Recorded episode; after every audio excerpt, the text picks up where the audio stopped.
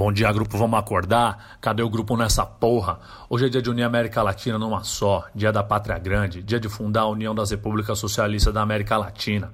Hoje é dia de loucura, hoje é dia de ursal. Dia de exaltar nossos líderes históricos, de Lula Chaves, de Fidel Bolívar, de Che Guevara Evo Morales.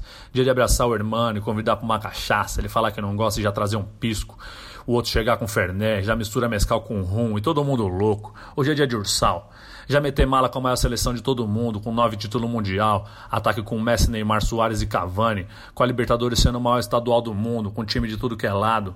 Vários clássicos, Boca e São Paulo, Penharol e Corinthians, Flamengo e Colo-Colo e todo mundo louco. Hoje é dia total, entendeu? Hoje é dia de Ursal. Dia de chegar no trabalho, já esfregar a ata do Foro de São Paulo na cara do amiguinho reaça, já mandar ele cortar cana com canivete, construir ferrovia com chave Phillips, pintar ciclovia daqui até Guayaquil com guache vermelho, já estender aquela bandeirona vermelha bonita. Hoje é dia de ursal.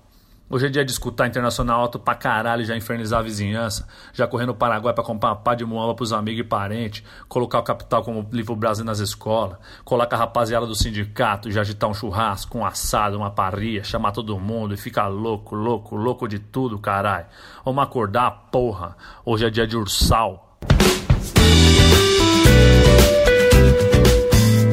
A escada é uma construção que serve para fazer um deslocamento vertical. Nem sempre é assim, mas tem um jeito de facilitar tudo isso. De elevador? Não.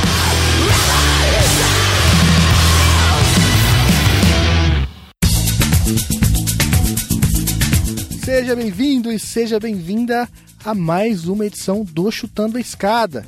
O meu nome é Felipe Mendonça. E eu sou Geraldo Zaran. E Geraldo, hoje a gente vai falar com quem e sobre o que, cara? Hoje a gente vai falar com a Maria Lúcia Fatorelli, coordenadora geral da Auditoria Cidadã. É esse o cargo dela? Coordenadora nacional da Auditoria Cidadã da Dívida. Auditoria Cidadã da Dívida, como ela explicou pra gente, é uma organização sem fins lucrativos que defende essa pauta aí de uma auditoria na dívida pública brasileira, na dívida externa e na dívida interna é um, um tema polêmico, um tema difícil, mas foi uma bela conversa aí e tem, a gente tem muita coisa para falar a respeito, né? Uma pauta importante. É isso mesmo. A Fatorelli faz um grande resgate histórico, compara com outros países e faz uns enfrentamentos importantes. Mas antes da gente falar sobre a dívida brasileira e sobre o orçamento, vamos para os recadinhos tradicionais? Vamos lá, se vocês quiserem falar com a gente, pode deixar um comentário aí no post, ou no nosso site, chutandoaescada.com.br, ou no portal Deviante. Estamos também no Facebook, Chutando a Escada, no Twitter, arroba Chutando a Escada, no Instagram, no e-mail, perguntas arroba e no nosso grupo do Telegram, o t.me barra Chutando a Escada. E Geraldo, agora os ouvintes que quiserem apoiar o Chutando a Escada podem fazer isso por meio do PicPay para isso, basta entrar no, no picpay.me barra chutando a escada e contribuir aí ou com 5 ou com 15 reais. E para que, que serve esse dinheiro aí, hein, Geraldo? Como que ajuda essa pequena contribuição, esse cafezinho aí? Ah, isso ajuda a gente a manter aqui os, os servidores, a fazer a edição, dar brindes para os nossos ouvintes, para os participantes, né? É, o projeto é gratuito, é, é esse intuito de divulgar pesquisa em relações internacionais, divulgar temas relevantes, mas quem quiser ajudar, a gente recebe aí de coração aberto. É isso aí, quem puder ajudar, ótimo. E você falou em brindes, né? E eu queria aproveitar o gancho e falar novamente do primeiro Fórum Estadual de Relações Internacionais de São Paulo, o FERISP. A gente falou isso na última edição, é, então, se você tiver interesse nesse evento, que vai acontecer entre os dias 14 e 16 de setembro, agora de 2018, lá na FECAP, a Fundação Escola de Comércio Álvares Penteado, é, você pode concorrer a uma bolsa que o Chutando Escada está sorteando entre os seus ouvintes. E para concorrer, como que faz, hein, Geraldo? Para concorrer é só compartilhar um dos, um dos últimos episódios com a hashtag O Melhor da Escada. É isso aí, vale compartilhar no Twitter, no Facebook, no Instagram e. E, isso, né? Não tem mais nada, tá bom aí. Queria deixar aqui dois agradecimentos especiais também. Primeiro pro pessoal do lado B do Rio, pro Caio, pro Alcísio, pro Fagner pro Daniel. Lá do B completou dois anos, eles vieram gravar um especial aqui em São Paulo ao vivo. Tive o prazer de conhecer a galera aí, tomar uma cerveja com eles. Parabéns pelo programa, a gente sempre recomenda aqui uma baita discussão aí da política do Rio de Janeiro e do Brasil, podcast ativista. Tamo junto aí, parabéns pelos dois anos e que muito mais sucesso vem aí pela frente para vocês. E o outro salve, Felipe, é pro Altai de Souza, lá do Naruhodo. O Altai participou do Mamilos, do último podcast Mamilos, sobre pesquisa científica no Brasil, e deu um alô pra gente. Em algum momento lá eles falam dos problemas de saúde mental é, na academia, e o, o Altai mencionou aqui o nosso episódio 50 sobre depressão na academia, e um episódio ótimo lá do Dragões de Garagem também, que a gente já recomendou. Então vou deixar os links aí é, no post, tanto pro Mamilos como para esses nossos episódios anteriores. Valeu, Altai! É, o João Paulo Charlot já contou pra gente aqui como é que vocês gravam mamilos aí, viu? Queremos esse convite qualquer dia. É isso aí, eu vou aproveitar o gancho e vou mandar um salve aqui para uma pessoa muito ativa lá no grupo do Telegram Chutando a Escada, que é o Ricardo. Ricardo, economista, tá sempre lá compartilhando é, informações, compartilhando notícias. A gente quase nunca concorda um com o outro, mas é um cara muito interessante de dialogar. E também um, vou deixar aqui um abraço para Mônica, lá no grupo, nosso grupo também, sempre ativa, e a Juliana Aff, que também anda refletindo com a gente sobre o cenário político local. Aqui pelo site, deixou um comentário o Alan sobre um podcast especial que a gente publicou semana passada. Semana passada fez 10 anos da guerra da Geórgia, ou da guerra da Rússia contra a Geórgia, é, e a gente soltou um, um especial, um pedacinho de uma conversa antiga que a gente tinha, tinha tido, e aí o Alan disse o seguinte, que ele está passando só para reiterar o óbvio. Os programas com a participação do Fabiano Menchuk são sensacionais. Já ouvi o especial da Rússia umas seis vezes. O excerto adicional sobre a Guerra da Geórgia foi uma agradável surpresa. Deixem o cara falar. Abração. falar mais, Alan? Vixe, Maria. Vamos então pro papo? Vamos, vamos ouvir a, a Maria Luz Fatorelli é, e avisar aqui os ouvintes, né? É, esse é um tema difícil, é, é um tema. O cálculo da dívida pública e, e, e o histórico dela é, são questões que, que têm dúvidas, têm questionamentos é, é que estão pautados aí por muita gente. Né? Então, a gente sabe que tem muito questionamento sobre a metodologia utilizada pela Auditoria Cidadã. É, a gente não ignora isso, a gente inclusive é, questiona a Amarelo em algum momento. A gente vai deixar no post links aí para artigos é, de economistas discutindo essa metodologia, mas a gente, mesmo assim, mesmo com, com é, esses questionamentos, a gente acha que a, que a auditoria é, faz um papel importante em levantar essa, essa bandeira, né? ela faz um, um papel político importante é, em levantar a questão é, da socialização da, de uma dívida privada num, num, passado que a gente não comenta mais, é, da maneira como os governos é, tratam né, esse tema, dão prioridade para o mercado, para os agentes do mercado. Então, por mais que possa ter uma divergência de um número ou outro, de um percentual ou outro, é, a gente acha que tem, tem, tem muito valor aí para ser avaliado, para ser auditado. Ah, sem sombra de dúvidas. A Auditoria Cidadã da Dívida faz um trabalho muito interessante, né? Eles estão muito atuantes, por exemplo, no Congresso Nacional, mapeando né, os projetos de lei que, estão sendo é, levantados, criados, né? É, fazem um, enfrentamentos importantes. Né? Então é, acima de tudo, um, um bom instrumento de luta política. E como o próprio nome desse podcast, Estando a Escada, vem de uma perspectiva da economia política, né? É, a gente também não consegue diferenciar o que é político do que é econômico. E nesse sentido, a auditoria é, faz o enfrentamento político por meio de dados levantados que vêm do mundo econômico. É, e como o ouvinte é, vai, vai se deparar agora, o orçamento público é algo extremamente complexo, né? Então, isso permite múltiplas abordagens, múltiplas, múltiplos métodos né, de, de enfrentamento. A auditoria tem um método, como a Fatorelli vai explicar, e, e como eu disse, né, é um método bastante relevante nos enfrentamentos políticos que a gente tem que fazer aqui no Brasil. Então, por mais que você é, discorde da, da metodologia, eu já tenho opinião formada sobre o tema, ouve com calma, ouve os argumentos, ouve essa, essa reconstituição histórica aí, que eu tenho certeza que vocês, como nós, é, vão aprender muito, né? Eu aprendi muito, aprendi muito com a conversa. É isso aí, então vamos parar de falar e vamos deixar a especialista do dia de hoje explicar pra gente o que, que tudo isso significa. Então, com vocês, Maria Lúcia Fatorelli.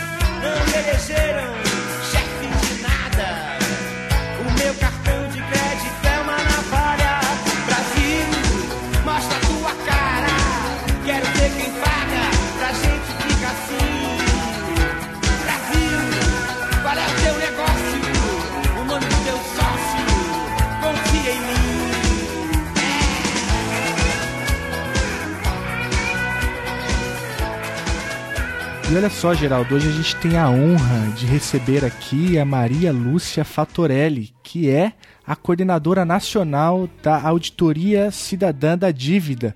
Tudo bem, Maria Lúcia? Como vai? Tudo bem, Felipe? Tudo bem, Geraldo? Tudo bem. E vocês?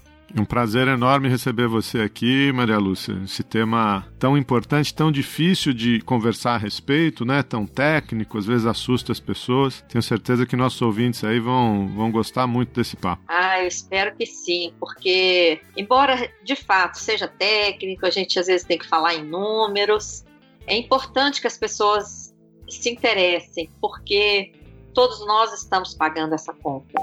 Né? E essa Uhum. conta não é nossa. Então, essa situação só vai se modificar quando muitas pessoas se interessarem, quando a gente tiver uma grande mobilização social consciente e uma pressão de fato a partir da base da sociedade. Então, eu espero que realmente os nossos ouvintes se interessem e, e passem a seguir a Auditoria Cidadã da Dívida, participar dos estudos, dos nossos núcleos, etc. Maria Lúcia, é, eu sei que você estava falando aqui pra gente que você não quer chamar atenção para você, você quer divulgar a auditoria cidadã e a gente vai ajudar você a fazer isso. Mas eu queria, eu fiquei, fiquei curioso nessa. Queria que você falasse um pouquinho para os nossos ouvintes também da, da sua trajetória. Você, você é auditora da Receita, como é que você, você chegou nesse, nesse ponto aí?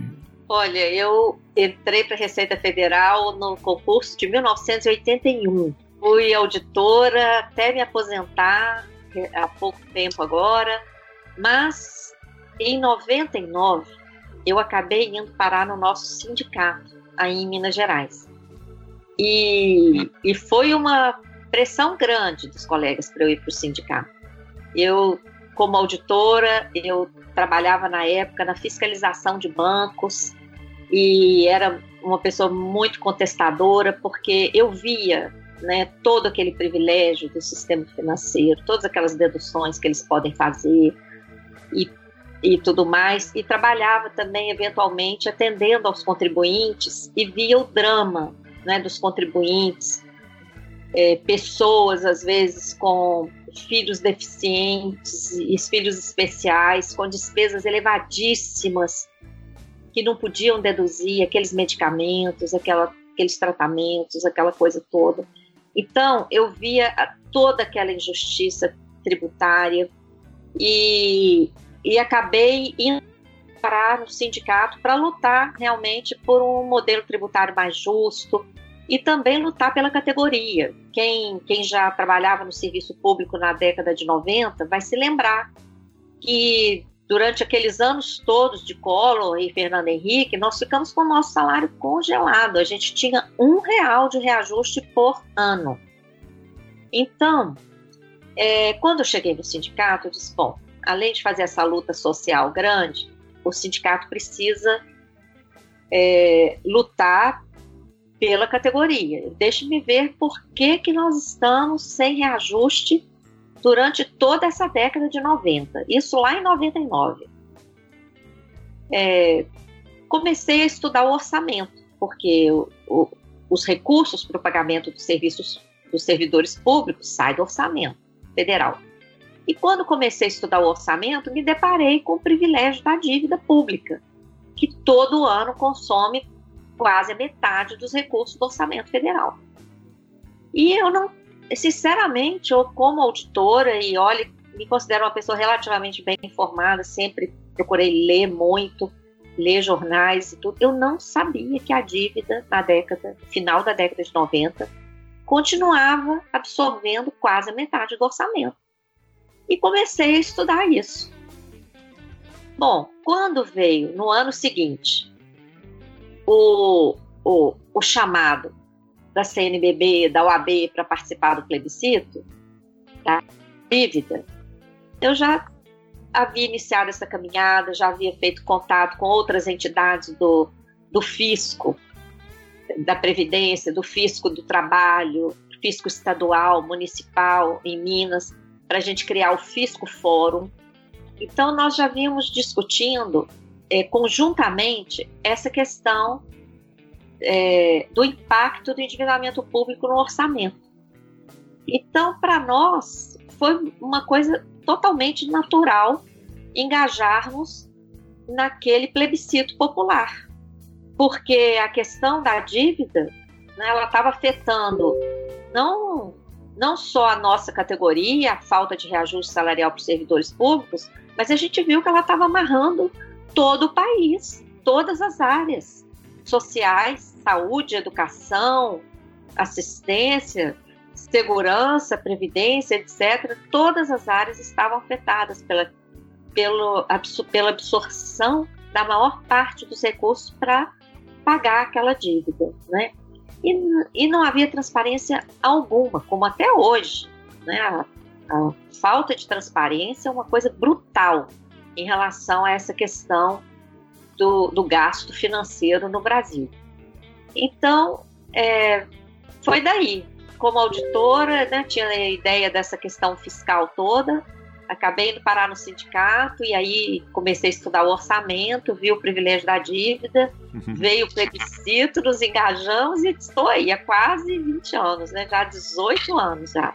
Por falar nisso, Maria Lúcia, é, você, você poderia contar um pouco para a gente, então, o que, que é a Auditoria Cidadã da Dívida, quando ela surge, é, como que ela está estruturada, é, como que os ouvintes e as ouvintes conseguem ter acesso à documentação que vocês produzem e como que a gente pode se envolver nessas discussões. Nós somos uma associação sem fins lucrativos. Né? Então, a gente funciona à base de trabalhos voluntários, 99,9% dos nossos colaboradores são voluntários, que fazem os estudos, que formam núcleos nos estados.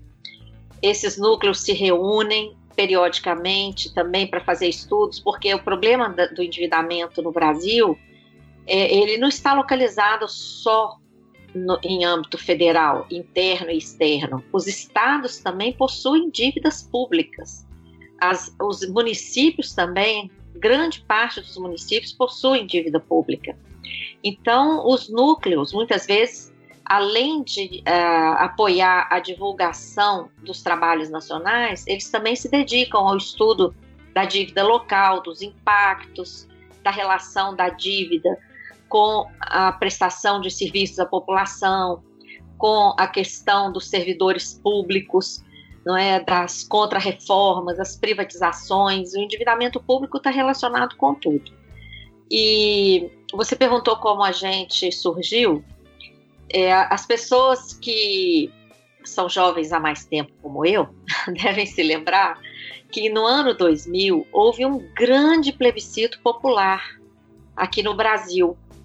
É, foi um plebiscito organizado inicialmente pela CNBB, pela OAB, e pouco a pouco os sindicatos, associações, movimentos sociais foram aderindo e nós conseguimos realizar um grande plebiscito popular que coletou mais de 6 milhões de votos em 3.444 municípios, espalhados por todos os estados do país.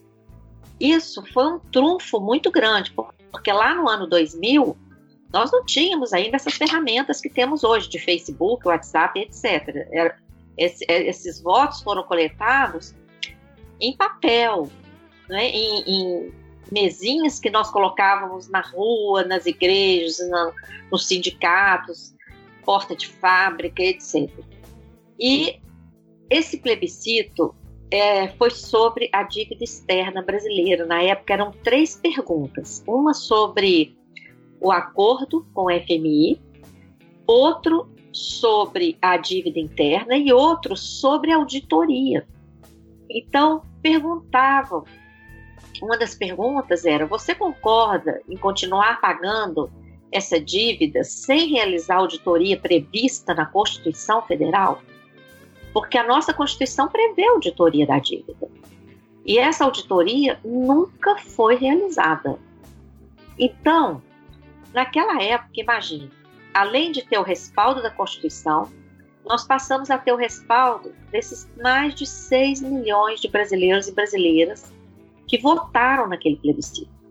Esses resultados foram entregues no Congresso Nacional, fizemos um grande ato público, colocamos aqueles votos todos em sacos, em carrinhos, entramos lá no Congresso com esses carrinhos para entregar os votos.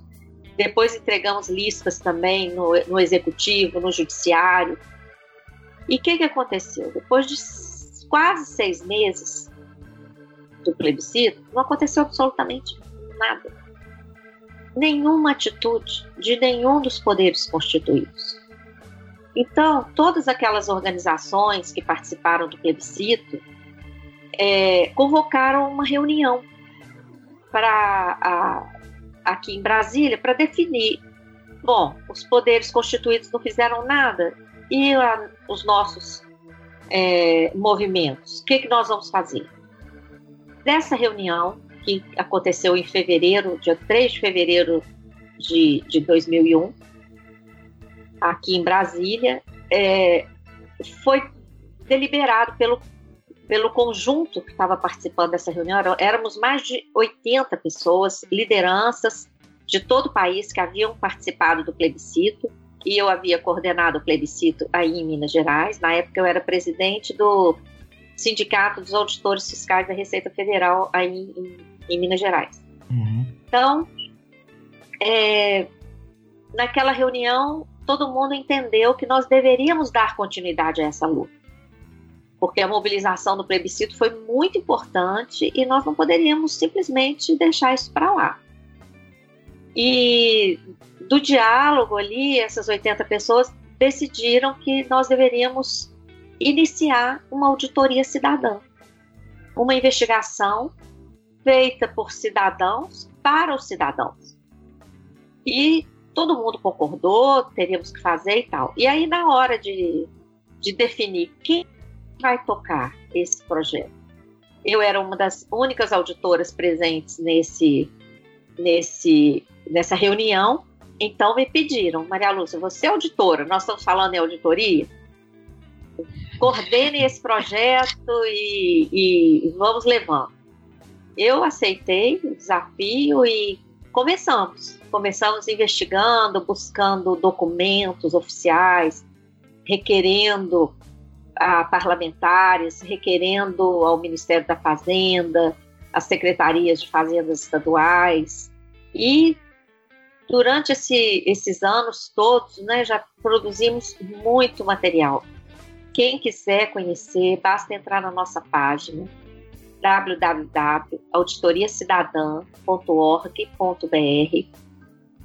Todo o nosso material está lá em palestras, artigos, relatórios de auditoria que fizemos, é, os núcleos, tem uma parte lá nos estados, a pessoa pode clicar é, e vai ver todos os estados onde nós temos núcleos, os contatos, para passar a participar. E pode também, se tiver dificuldade, envie uma mensagem contato arroba auditoriacidadã.org.br e a gente explica para a pessoa, dependendo de onde ela viva, o que, que ela pode fazer.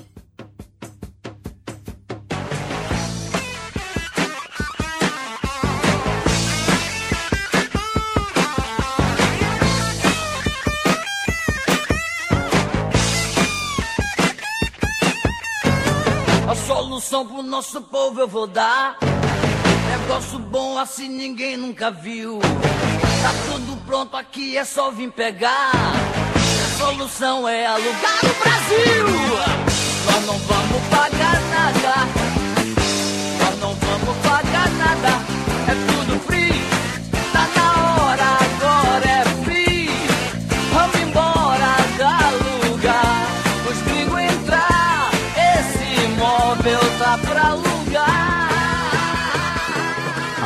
Auditoria Cidadã foi fundada em 2000, você, você falou pra gente? Então, o processo começou em 2000 com o plebiscito, mas a auditoria cidadã mesmo nasceu no iníciozinho de 2001, nessa reunião, né? Nessa reunião que nasceu esse nome, Auditoria Cidadã da Agora, a luta pela auditoria começou no próprio plebiscito em 2000. E você é a coordenadora geral, é, você tem- vocês têm um- uma equipe ou é, é tudo voluntário mesmo? De quantas pessoas mais ou menos a gente está? Eu estou vendo aqui no site, são muitas instituições, né?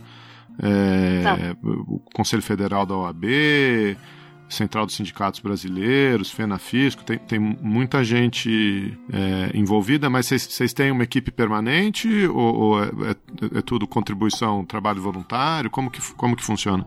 Olha, a imensa maioria são voluntários e as entidades colaboradoras que compõem o nosso conselho político. Nós somos uma entidade aberta à participação social.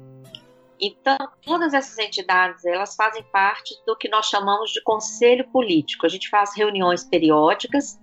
É, por exemplo, a próxima reunião vai ser dia 4 de setembro.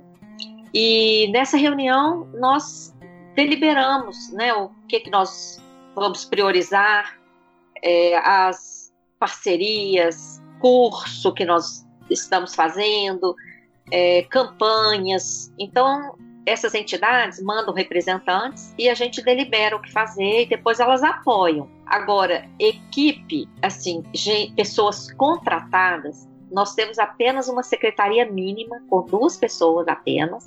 Temos uma jornalista, que é prestadora de serviço, e um economista, que é prestador de serviço. Todas as outras pessoas, toda a nossa diretoria é voluntária, não recebe absolutamente nada. Os núcleos também são coordenados por voluntários, pessoas que participam também dos núcleos, fazendo palestras, estudos, todo mundo voluntário, porque nossa receita financeira de contribuições, doações é muito baixa, infelizmente, por enquanto. Né? A nossa ideia, nosso sonho é, é ter receita suficiente para ter muitos cursos, muitas pessoas que possam estar contratadas ali para fazer os estudos a tempo, né? Porque acaba que fica todo mundo muito sobrecarregado, né? Como voluntário tem seus trabalhos e ainda nas horas vagas se dedicar a, a essas tarefas não é fácil. Mas a gente tem caminhado muito, a gente tem caminhado muito, tem tido muitas vitórias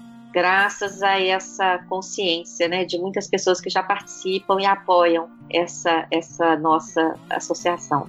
Eu acho que a gente só tem a parabenizar o trabalho de vocês, ainda mais com esse depoimento né, do, do voluntariado, do, uh, do esforço das pessoas, a gente só tem mais é que, é que parabenizar e apoiar uh, o trabalho de vocês. Um, você mencionou uh, na, na sua explicação esse dispositivo constitucional né, sobre a auditoria da, da dívida. E aí eu, eu vim pesquisar aqui, porque eu também não sabia disso, é, e na verdade isso é, uma, é um artigo do, do ADCT, né, que é o ato de disposições constitucionais transitórias. Né? A nossa Constituição é de 88, é, e lá nesse ato é, das disposições transitórias tem um artigo, que é o artigo 26, é, que deliberava sobre a auditoria na dívida externa. Né? Então, isso é, é, é, uma disposição, acho que até, até para colocar o trabalho de vocês e a, a perseverança de vocês em, em contexto, né? É, isso é uma disposição que vem de um, de um artigo na implementação da Constituição em 1988 que até hoje não foi cumprido. Né? Exatamente. Na época ele tratava apenas da dívida externa. Era essa a pergunta que eu ia fazer para você. Explica pra gente então, porque o ato realmente fala de dívida externa. Então explica pra gente é, é, essa diferença, essa mudança. Então, lá na década de 80 não existia praticamente dívida interna. Dívida, dívida interna era praticamente nula. Nós tínhamos na época a, a dívida externa estávamos até na década de 80 em crise da dívida externa, foi uma crise que envolveu vários países. E essa crise, depois a gente pode até entrar mais nas causas dessa crise, porque nós pesquisamos muito a fundo esse fato, tanto na, na oportunidade que nós tivemos de fazer auditoria da dívida equatoriana, como durante a CPI da dívida aqui no Brasil. E esse processo da dívida externa para a década de 70, 80 e até de 90 dos países latino-americanos, ela é idêntica, porque foi um processo de fora para dentro, né, um processo criado mesmo pelo sistema financeiro internacional e que é, afetou todo o continente latino-americano. Né? Depois a gente pode entrar nesse detalhe. Mas então, na década de 80, a dívida era externa. Por isso que a Constituição fala da dívida externa. E o que, que aconteceu logo após a Constituição? É, houve uma resistência muito grande para criar essa comissão para fazer auditoria da dívida, que está prevista aí no artigo 26. É, esse ato das disposições transitórias previa que no prazo de um ano tinha que ser feita a auditoria. E houve um, um, um, boicote tremendo. Isso aí tem vários documentos que comprovam isso na época, mas acabaram conseguindo criar uma comissão para fazer auditoria. Essa comissão era composta de deputados e senadores, porque o que a Constituição prevê é uma comissão mista, com membros das duas casas. Apesar dos boicotes, o então senador Severo Gomes, que foi morto naquele acidente, entre aspas, de helicóptero, ele e Ulisses Guimarães. Ele fez um, um relatório brilhante. O, o relatório dele analisou aspectos jurídicos daqueles acordos feitos pelo Banco Central na década de 80, nos quais o Banco Central assumiu dívidas, inclusive do setor privado. Imagina, dívidas de bancos, dívidas de multinacionais, passou a ser dívida pública. E o devedor passou a ser o Banco Central, ou seja, nós, né? Porque quem paga? Nós. Então, a, o, o relatório do Severo Gomes faz uma denúncia das cláusulas desse, desses acordos que abriram mão da nossa soberania, abriram mão de questionar qualquer ilegalidade daqueles acordos e uma série de outras outras cláusulas assim abusivas, ofensivas a, a nossa soberania e, e, até os brios não é, do, do povo brasileiro. E esse, esse relatório do Severo Gomes chegou a ser aprovado, mas ele tratava somente dos aspectos jurídicos. O outro relatório do deputado Luiz Salomão, do Rio de Janeiro, que provava absur erros absurdos nas, nos cálculos da dívida externa, esse relatório não deixaram aprovar. Na comissão houve boicote, ele não foi votado na comissão. Aí ele foi levado a plenário, houve outro boicote, não deixaram votar. Então, aquela comissão que foi formada, ela, ela não conseguiu fazer auditoria. Fizeram apenas um relatório preliminar, apesar daqueles erros gravíssimos que eram indícios, né, fortes de irregularidade. O, aquele relatório terminou com um, um roteiro para uma futura auditoria que até hoje não aconteceu. Né? Então, houveram outras tentativas de, de, formar outras comissões que também logo ali, logo, logo em seguida também não, não chegaram nem a ter membros, não chegaram a funcionar. E a, depois nós conseguimos, em 2009, logo após a experiência da dívida, da auditoria oficial da dívida no Equador, nós, quando chegamos do Equador, fizemos um grande seminário internacional em Brasília para divulgar o mérito daquela auditoria equatoriana e o sucesso, né, porque ela anulou 70% da dívida equatoriana em títulos. Então, nós fizemos um grande evento, trouxemos sete autoridades equatorianas aqui, conseguimos fazer reuniões com autoridades do Congresso, do Executivo, etc e desse processo é que surgiu a, a CPI da dívida pública na Câmara dos Deputados em 2009. É, nessa oportunidade, nós também investigamos, mas ainda não foi a auditoria prevista na Constituição, porque o que a Constituição prevê é uma comissão mista. E essa experiência de 2009 foi só na Câmara e, e também não foi feita a auditoria completa, porque, para começo de conversa, nós não tínhamos equipe. Foi um, um boicote tremendo, mais uma vez. Eram, éramos pouquíssimas pessoas para trabalhar e uma montanha de documentos, mais de 44 mil páginas de documentos.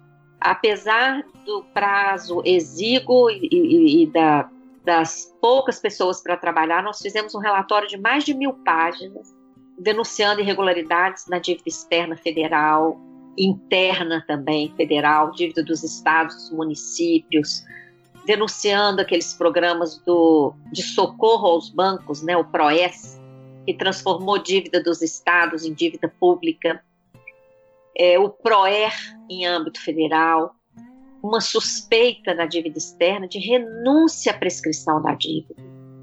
Então, toda, todas essas denúncias foram entregues ao Ministério Público em 2010 e, infelizmente, o Ministério Público, até hoje, ainda não ajuizou nenhuma ação em relação a todas aquelas irregularidades propostas.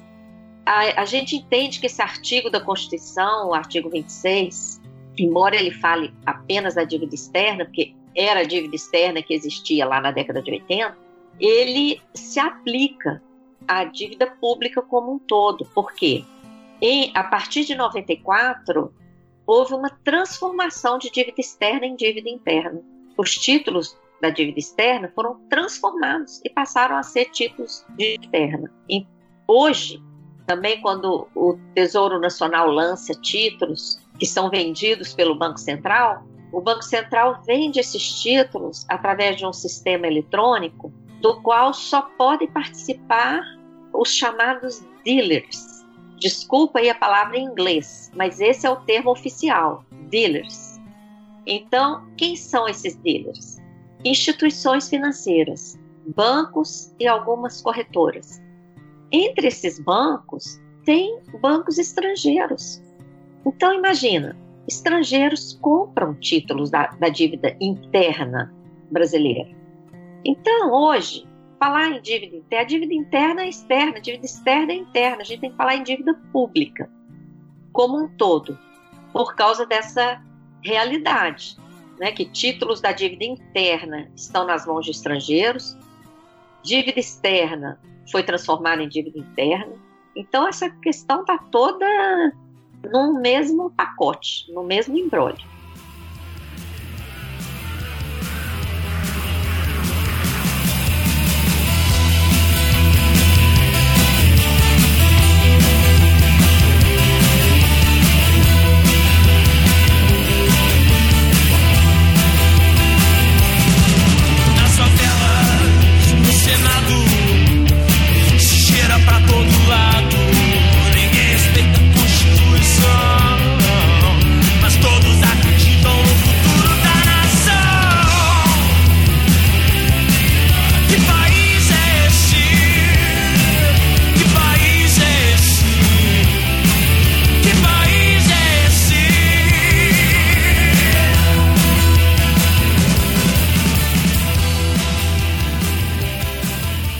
Maria Lúcia, você citou várias coisas assim, muito, muito pertinentes para entender o trabalho essencial que a Auditoria Cidadã da Dívida acaba desempenhando aqui no Brasil. Né? Uma das coisas que me chamou muita atenção foi quando você, ao fazer um breve histórico é, do, do, caso brasileiro, é, menciona que há um padrão, havia um padrão na América Latina de endividamento e vocês é, acabaram enfrentando isso mais profundamente quando é, mergulharam no caso equatoriano. É, que aí você traz um outro dado que eu também desconhecia, que acabou revendo 70% da dívida equatoriana, né? É, segundo o que você acabou é, de mencionar. É, eu estou trazendo essa, essa questão novamente aqui para a discussão, porque é, eu acho que vale a pena a gente é, que eu queria te ouvir um pouco falar sobre a, a, a dimensão disso, né?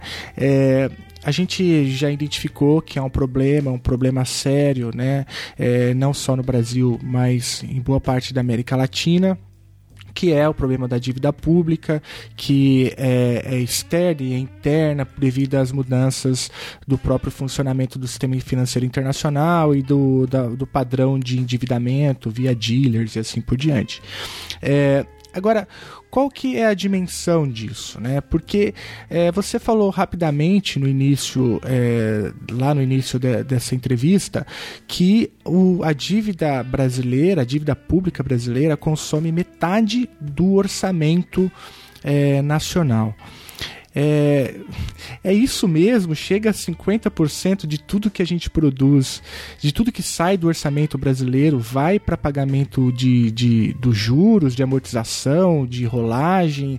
É, se a gente paga tanto, é, é significa que a dívida está diminuindo, né? porque eu pressuponho, né? e aqui eu estou levantando a bola para você chutar, que já que a gente paga tanto, né, a dívida deveria diminuir.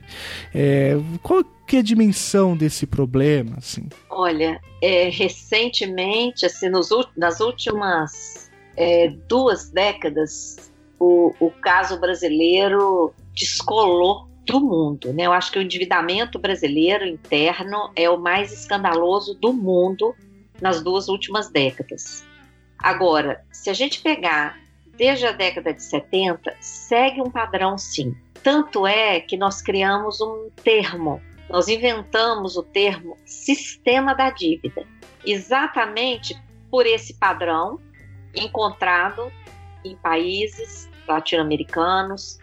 É, a gente estudou muito também o caso da Argentina, países europeus e o Brasil, tanto em âmbito federal, estadual e municipal. Tem um traço comum na utilização do instrumento do endividamento às avessas. Porque é, eu não gosto de falar da dívida de uma forma como se fosse um pecado, de uma forma moral, assim, como um problema. Não, a dívida poderia ser, deveria, aliás, ser um instrumento muito importante de financiamento do Estado.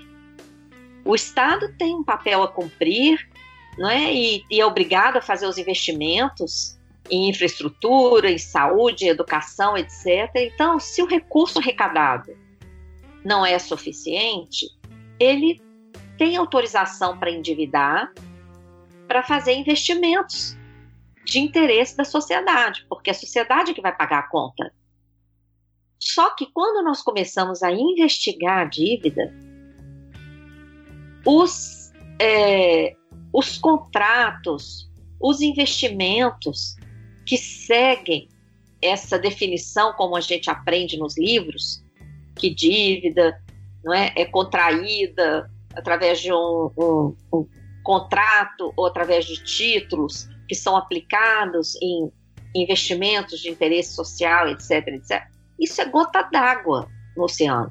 Se nós começarmos a investigar desde a década de 70, o que nós já apuramos Lá na década de 70, nem 20% do estoque da dívida está explicado nos contratos que foram disponibilizados pelos, pelas autoridades do Ministério da Fazenda e Banco Central para a CPI da dívida. Nem 20%, quer dizer, mais de 80% da dívida externa lá na década de 70 é uma caixa preta. Ninguém sabe o que, que é. Não tem correspondência em contratos e etc. A gente suspeita que são dívidas privadas que foram transformadas em dívidas públicas ou dívidas secretas, né? Porque lá na década de 70 estávamos em plena ditadura militar. Mas, Luiz, deixa. Posso, posso te interromper um, um minuto? Eu acho que você colocou muito bem é, a função do Estado, né? O Estado tem, um, tem uma série de, de despesas, que, que, de políticas que têm que ser perseguidas, e, e, muita gente faz essa confusão, né? Ah, o Estado tem que ser superavitário, ele tem que rodar que nem uma empresa, tem toda essa esse discurso liberal, né? O, o, objetivo de uma empresa é dar lucro, o objetivo do Estado é prestar serviço para a sociedade, né? É, então é, é, é, natural que o, que o Estado se individe, é natural que o Estado faça investimentos é, no curto prazo para serem financiados é, no longo prazo. Todos os estados no mundo têm dívida, né? É, ou, eu estou chutando isso, mas certamente todos que eu conheço têm dívida. Tem sim. E o que é essa dívida? Bom, quando o Estado é, gasta mais do que ele arrecada com saúde, com educação, com, uh, com policiamento, com segurança, com o que quer que seja, ele tem duas alternativas. Ou ele imprime dinheiro, né? É, e aí aumenta o, o, o, a, a, a, moeda circulando na economia, isso pode ter implicação em inflação, desvalorização da moeda, etc. Ou ele contrai uma dívida. Né? É, essa estou pondo meu chapéu de professor de economia política aqui. É, uhum. Essa dívida ela pode ser, essa dívida normalmente é um título, né, emitido é, pelo Tesouro ou pelo Banco Central. É, e aí esse título ele pode ser em moeda nacional, indexado a várias coisas, né? a inflação, a Selic, o que quer que seja, mas um título emitido em moeda nacional ou um título emitido em moeda estrangeira. Um título que o, que o governo se compromete a pagar de acordo com a variação do dólar, de acordo com a variação uh, do ien, do, do, do que quer que seja, né? do euro, do que quer que seja é, com taxas de juros também, ou LIBOR, ou Price, ou, ou, o que quer que seja. Então, por que, que o governo faz isso? Se ele tem despesas para pagar em moeda estrangeira, ele precisa de moeda estrangeira, então ele emite um, um outro título. É, quando você diz que está tudo misturado, é porque é, bancos nacionais, atores nacionais, fundos de pensão é, nacionais podem comprar os dois tipos de título. Né?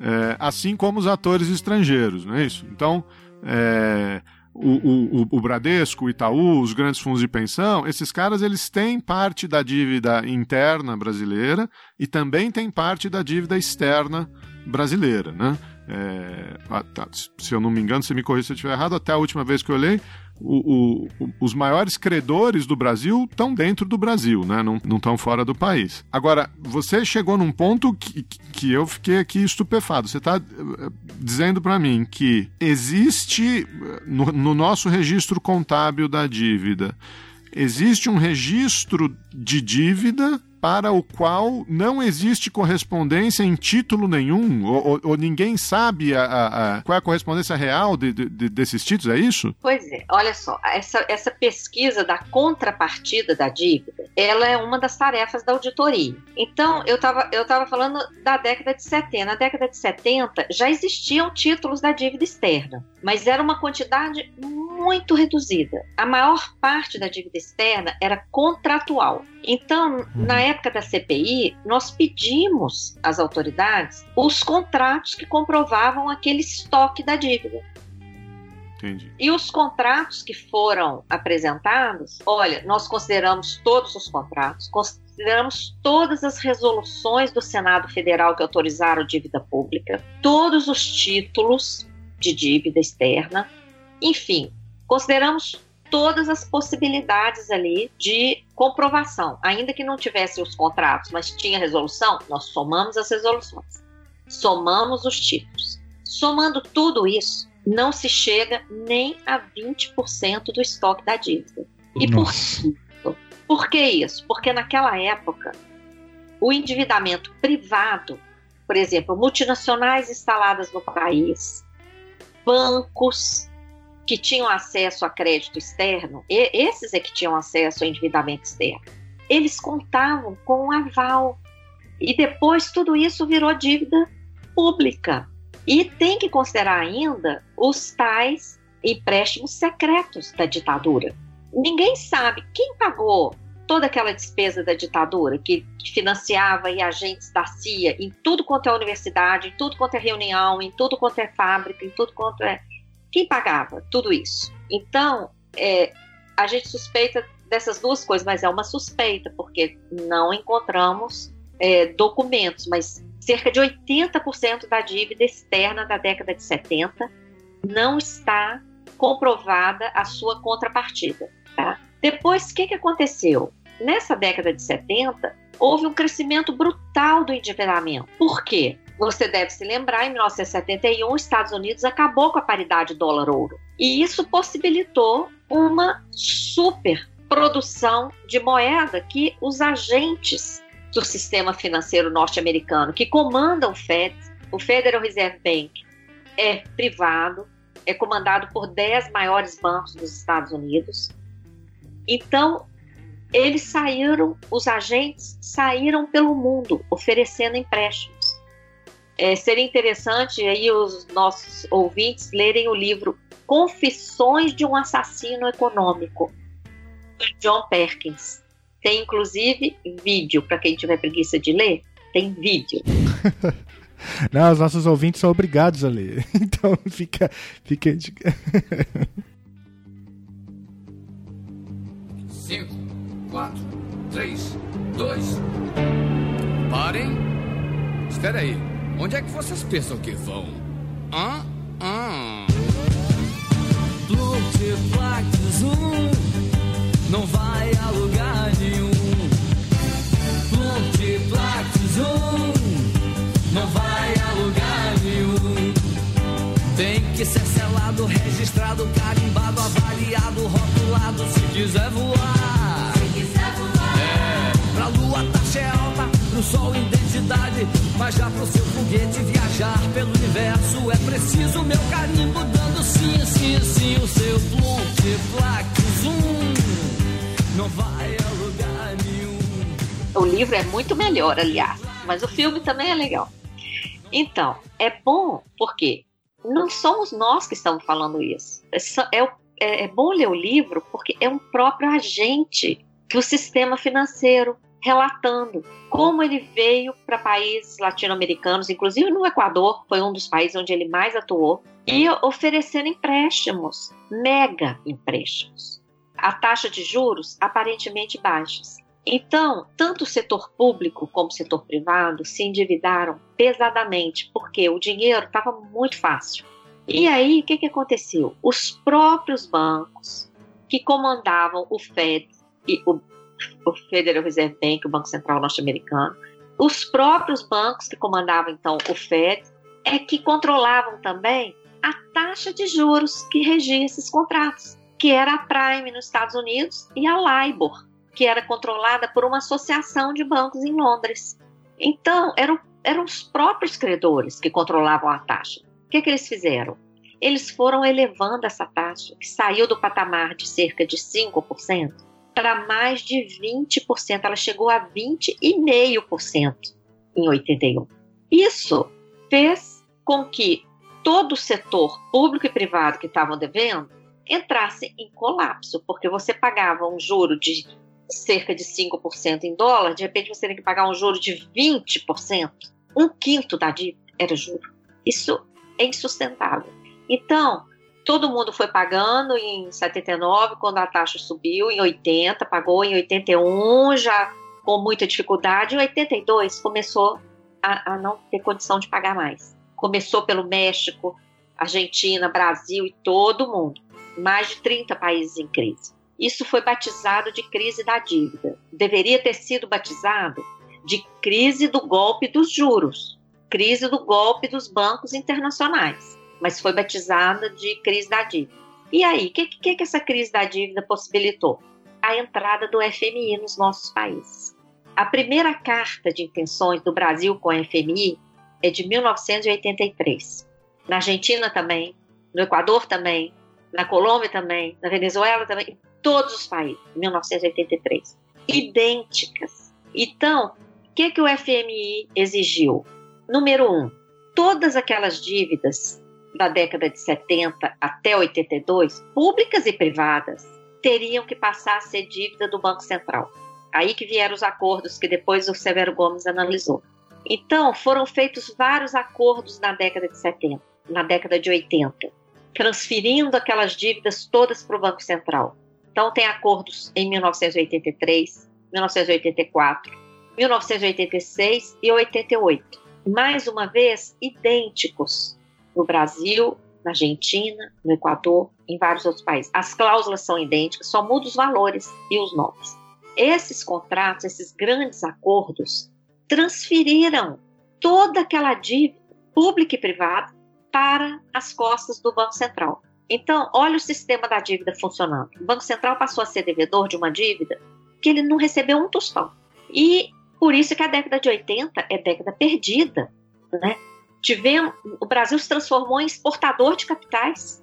E aquelas cartas de intenções, elas estabeleciam todo o programa econômico para o Brasil, inclusive a proibição de investir nas estatais que tinham sido criadas na década de 70. O, o, o país não poderia investir, isso já preparando para elas serem privatizadas depois na década de 90, com, com todo aquele discurso de sucateamento, ineficiência, etc.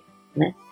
E a primeira carta de intenções do FMI, em 83, já fala em reforma da Previdência, já fala em redução dos salários, em aumento dos juros internos.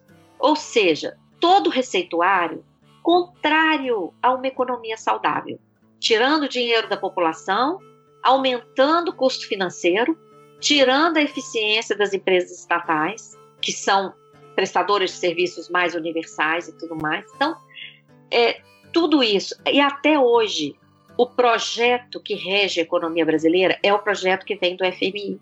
Nós temos os documentos do FMI para o Banco Central, o Ministério da Fazenda, é tipo um checklist, Geraldo e, e Felipe. É, é, uma coisa assim que, que ofende a gente. É como se nós não tivéssemos a capacidade de fazer um projeto para o nosso país. Vem tudo de lá. O que, que tem que ser feito? E nesse checklist tem lá o que, que já tem projeto no Congresso, o que, que precisa encaminhar projeto no Congresso, o que, que já foi aprovado, o que, que nem precisa projeto porque já funciona do jeito que eles querem. É impressionante. Né? E é, essa toda essa dívida que foi passada para cargo do Banco Central por meio desses acordos, esses acordos da década de 80 eles tinham cláusulas também é, extremamente onerosas e cláusulas leoninas. Por exemplo, tinha uma cláusula que dizia o seguinte: qualquer parcela de juros ou de encargos ou de amortizações, qualquer coisa que tiver que deixasse de ser paga, provocaria a antecipação de todos os pagamentos futuros da dívida. Então imagina que cláusula onerosa. E isso aconteceu em 86. De, é, o, o, Brasil deixou de pagar uma parcela de encargos em 1986. Isso provocou a antecipação do vencimento de todas as parcelas futuras, de toda a dívida externa com bancos. Imagina! Por isso que houve aquele estrangulamento em 87, o um aprofundamento da crise, aquilo tudo. Só que aqueles contratos também tinha uma cláusula que é o seguinte: é, as autoridades brasileiras que assinaram abriram mão da nossa Constituição. O que regia esses contratos era, eram as leis de Nova York, onde estava a sede do, dos bancos líderes, bancos credores líderes. Então, o que, que dizia essa, é, é, essa lei de Nova York? Tem, é regida por vários estatutos, um dos estatutos diz o seguinte: Estatuto de limitações. As dívidas não são eternas. O credor é obrigado o credor que, que sofreu qualquer não pagamento é obrigado a judicializar, ou seja, entrar com o processo judicial de cobrança daquela dívida. Se o credor não entra com esse processo judicial de cobrança, essa dívida prescreve em seis anos. Então, quando houve aquele não pagamento em 86 e todo aquele peso né, da antecipação dos vencimentos futuros, os bancos credores eram obrigados a judicializar essa dívida, é, é, esse crédito que eles possuíam, em tese. Eles não fizeram isso. E por que, que eles não fizeram isso? Porque qualquer tribunal do planeta ia falar para eles: você está cobrando uma dívida do Banco Central Brasileiro? Quando que você emprestou esse dinheiro? Cadê a prova de que você emprestou esse dinheiro? Eles não tinham essa prova, concorda? O Banco Central, o Banco Central simplesmente assumiu um, um, uhum. uma dívida que era de empresas privadas, bancos privados, setor público, várias empresas do setor público, multinacionais e, e, e estatais. Então, não, o próprio Banco Central nunca havia recebido esse recurso. Não havia prova. Como é que ele ia cobrar do Banco Central? Né? E então ele, ninguém judicializou essa, essa cobrança. E sabe o que, que diz a lei, lei americana? Se não judicializar, prescreve. E as cortes norte-americanas sequer aceitam processo judicial para discutir isso depois que prescreve. Que, que as autoridades brasileiras fizeram? Há uma suspeita fortíssima de que houve uma renúncia a essa prescrição. Isso é gravíssimo, porque nós estamos falando aqui de cerca de 80% da dívida externa, no momento em que a gente nem possuía dívida interna, né? Então, uma dívida prescrita é o quê? Uma dívida morta, concorda? Uhum. Isso foi ignorado. Nós é, buscamos esse, esse contrato de renúncia de prescrição, porque vários documentos mencionam esse contrato de, de, de renúncia.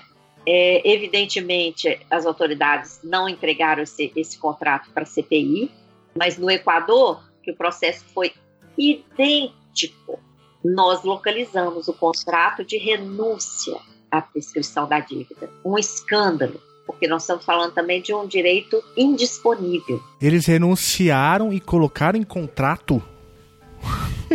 colocaram em con... Renunciaram. Renunciaram à prescrição. No, no Equador, nós localizamos esse, esse, esse acordo. É um acordo de renúncia à prescrição da dívida. É um escândalo. E aqui no Brasil nós temos suspeita de que aconteceu a mesmíssima coisa, suspeitas fortes. Por quê? Isso, esse contrato de renúncia está mencionado em vários documentos. Nós não tivemos acesso ao próprio contrato de renúncia.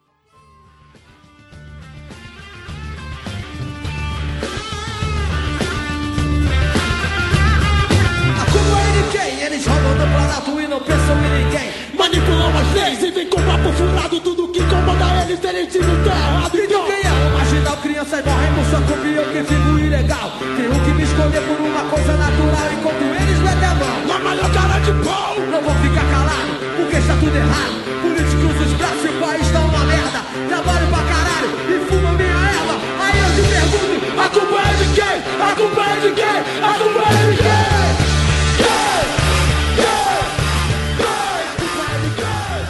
Uma coisa que é, não fica claro para mim é o seguinte: é, o, qual, o, que, o que se ganha né, em termos é, domésticos com esse tipo de renúncia? O medo era de um, de um movimento de ataque especulativo que prejudicaria ainda mais o país, ou, ou a coisa se explica mais com, por corrupção e, e enfim? Olha, eu entendo que é corrupção mesmo e vantagens pessoais. Por uhum. exemplo. Uhum nessa comissão negociadora da dívida externa, porque a, a desgraça não para por aí, infelizmente. O que, que aconteceu com essa dívida provavelmente prescrita? Em 94, ela foi trocada por novos títulos da dívida externa, numa operação que ficou conhecida como Plano Braid, e foi uma operação que aconteceu em 22 países. Esse Plano Braid foi consumado em Luxemburgo, paraíso fiscal. Toda, todos, a- toda aquela dívida daqueles acordos com bancos privados internacionais foi transformada em títulos, papéis. Esses papéis eram tidos como papéis podres, porque eles eram fruto de uma transformação de uma dívida prescrita. Eles tinham várias irregularidades. Eles não eram registrados, eles não poderiam ser negociados em nenhuma bolsa de valores do mundo. Eles tinham uma série de restrições. Era um papel podre mesmo. O que, que o Brasil fez? Aceitou esses papéis para transformá-los em dívida interna. Na- lá em 94, início do Plano Real, dívida interna estava pagando juro de quase 50%. Uma desculpa de controlar a inflação. Então, além de transformar em dívida interna, esses títulos também foram aceitos como moeda para comprar empresas privatizadas a partir de 96 por Fernando Henrique. Tá? Agora, quem foi a comissão negociadora brasileira que transformou aqueles contratos em título Brade? Tinha uma comissão. Essa comissão tinha mais de 50 nomes. Entre esses nomes, estava lá Pedro Malan, que quando Fernando Henrique foi eleito, foi ministro da Fazenda, Uhum. depois foi para o FMI. Ninguém mais ouve falar de Pedro Malan. Foi para o FMI para sempre. Reinado lá.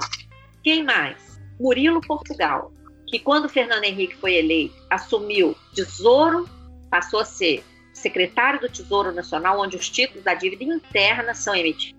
Depois ele foi do Banco Central, depois ele foi do Banco Mundial, foi do FMI e agora é presidente da Febraban.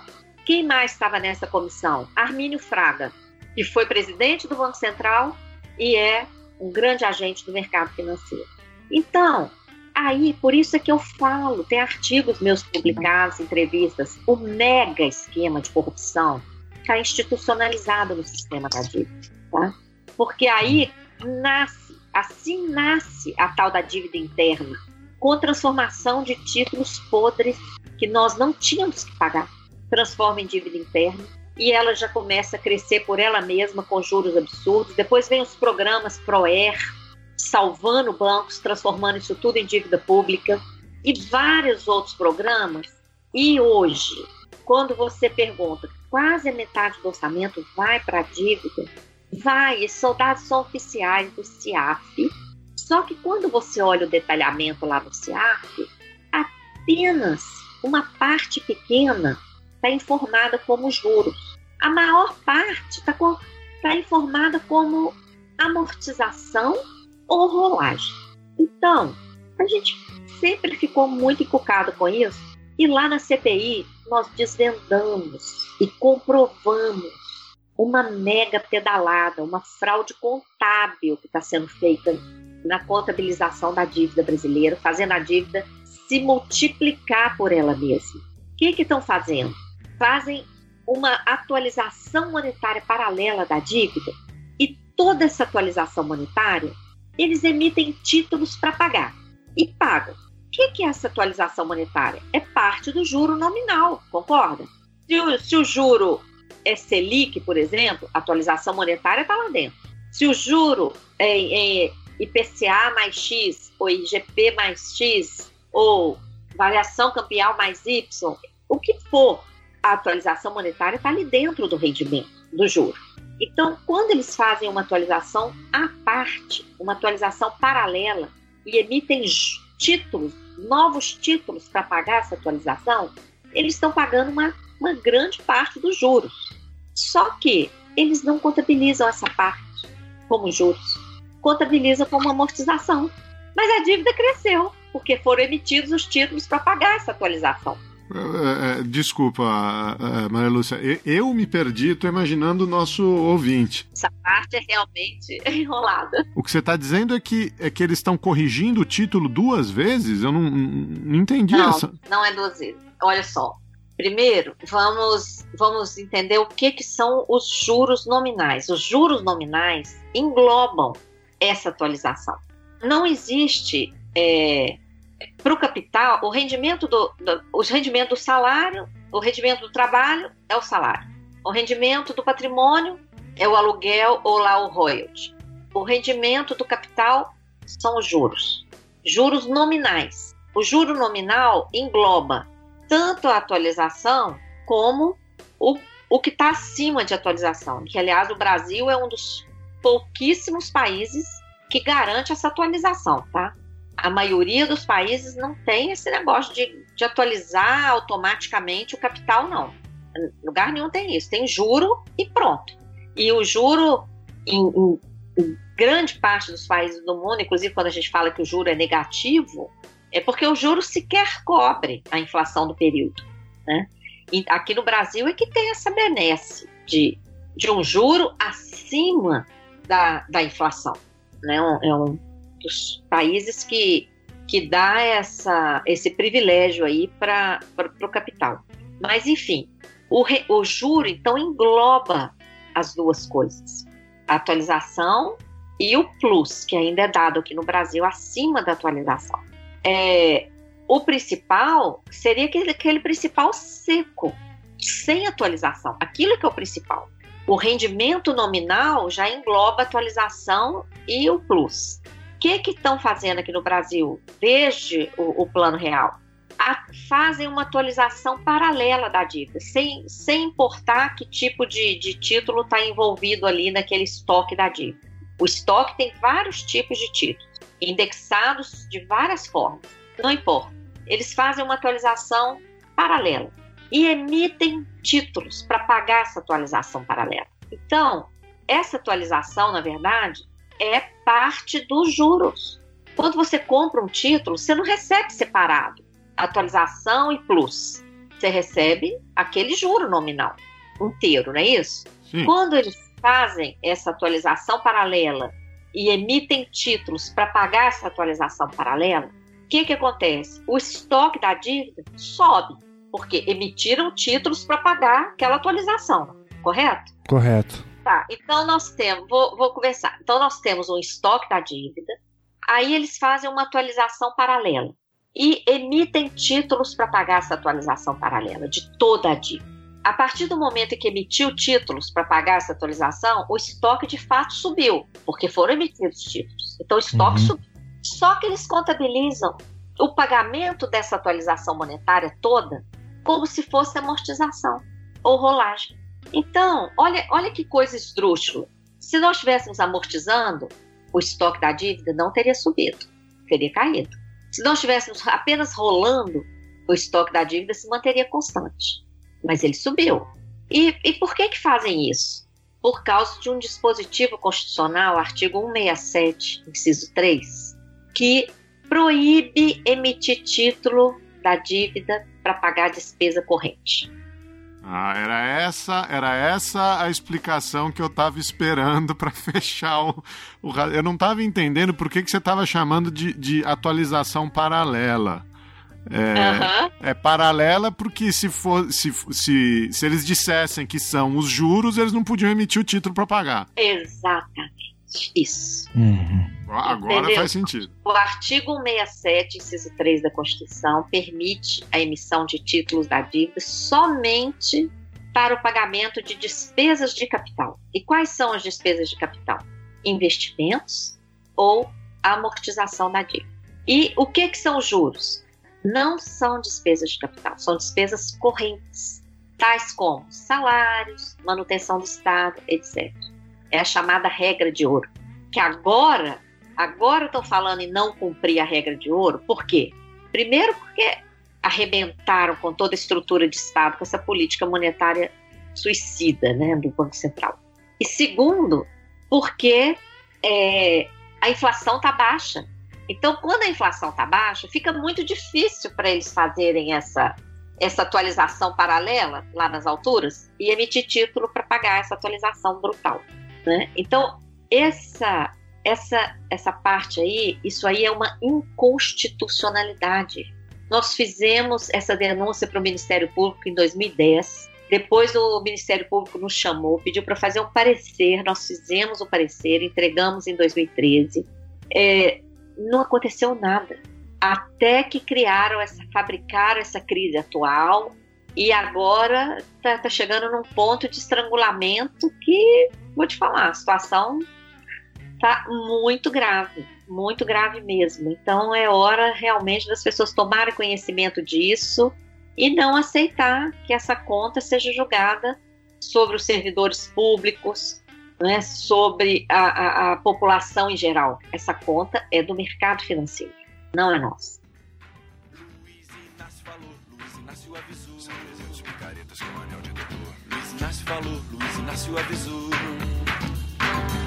Eles ficaram ofendidos com a afirmação que reflete na verdade o sentimento da nação. É lobby, é conchavo, é propina, é jeton, variações do mesmo tema sem sair do tom.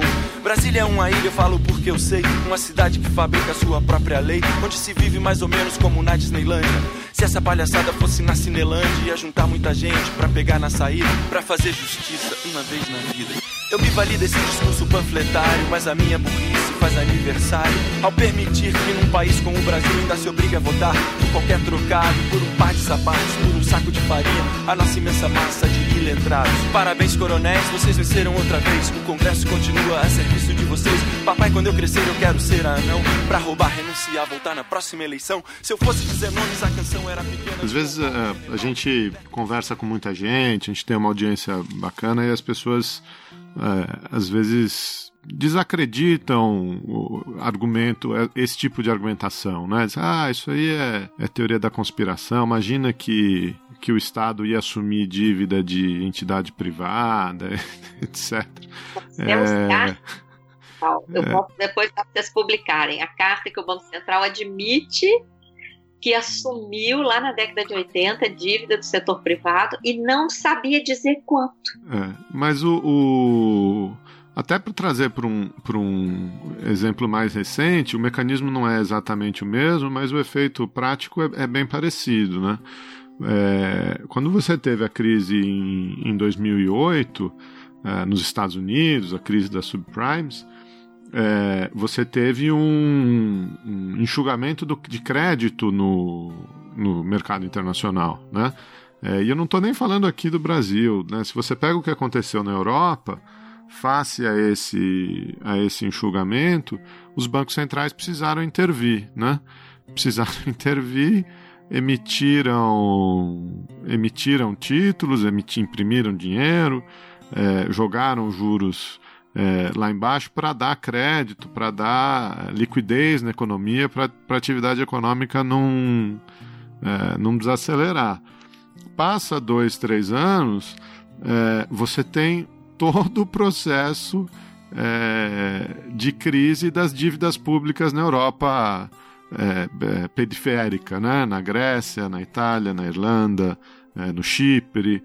É, da onde saiu isso? Né? Por que, que é, é um, é um processo de, é, de tornar público um- uma dívida privada? Né? É, esses, esses bancos centrais precisaram é, emitir mais, jogar mais dinheiro para as economias é, não, não quebrarem e depois ficaram com, com a conta, né? Democratizaram o problema o problema econômico e aí depois vem toda a austeridade. É importante contar isso porque, em geral, quando a gente fala em enfrentar esse tema da dívida, as pessoas só faltam dizer assim: o céu vai desabar, né? Vai haver uma desgraça e isso não pode. É, não é à toa que a, é, é, essa, é, né, essa parte do orçamento ficou fora do PEC, da PEC do teto dos gastos. Né?